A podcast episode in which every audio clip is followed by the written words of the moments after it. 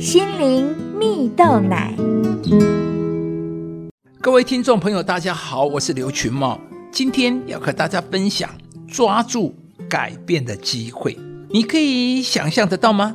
七岁小女孩的一封信，竟然能够让乐高公司设计出当年度的热销商品。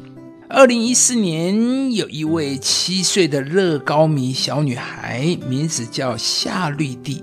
当时呢，他写了一封信给丹麦的玩具公司乐高啊。信中提到自己很喜欢玩乐高，但是他不太满意乐高玩具中的人物玩偶总是男孩多于女孩啊。每当他进到乐高商店时啊。里面的乐高玩具总是被一分为二，一区是蓝色男孩区，另一区是粉色的女孩区。而女生乐高玩偶不是待在家去海边玩，就是在逛街购物；而男生的乐高玩偶则较多是在从事冒险或是拯救人类的相关工作。甚至与鲨鱼游泳，因此夏绿蒂希望乐高公司可以再多开发一些女生的玩偶，让这些女孩玩偶也可以冒险，过着更有趣的生活。夏绿蒂的这封信被父亲放到社群上后，引起许多网友的回响。而看到这封信的乐高公司也很快的采纳了夏绿蒂的建议，开始开发新的乐高女玩偶，并且让这些女玩偶可以从事更多不同的职业啊，像是女性科学家，也有女性的天文学家和古生物学家等职业。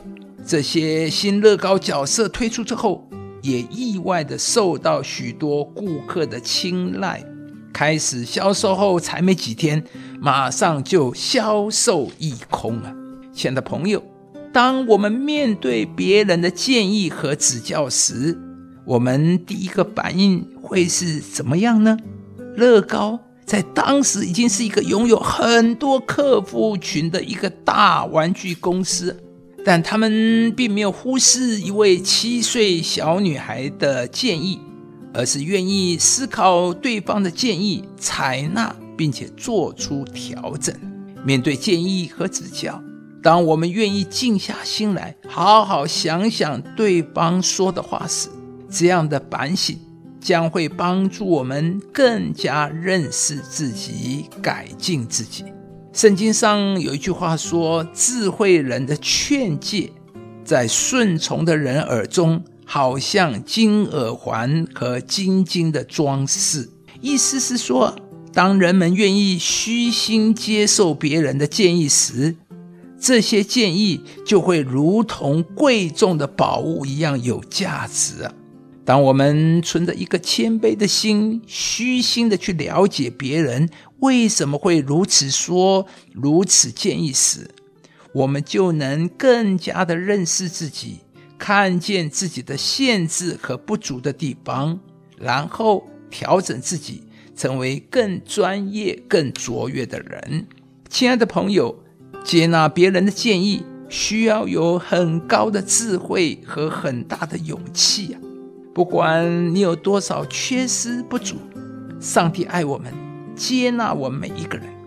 当我们愿意在上帝的爱中承认自己的不足，放下自己的面子和尊严，并且愿意去面对时，就能靠着爱我们的上帝再次刚强往前。今天，愿你在上帝的爱中能够勇敢的突破自我。当你虚心接受别人的建议时，你就能抓住改变的机会。而上帝必会使你成为一个更卓越、更有影响力的人。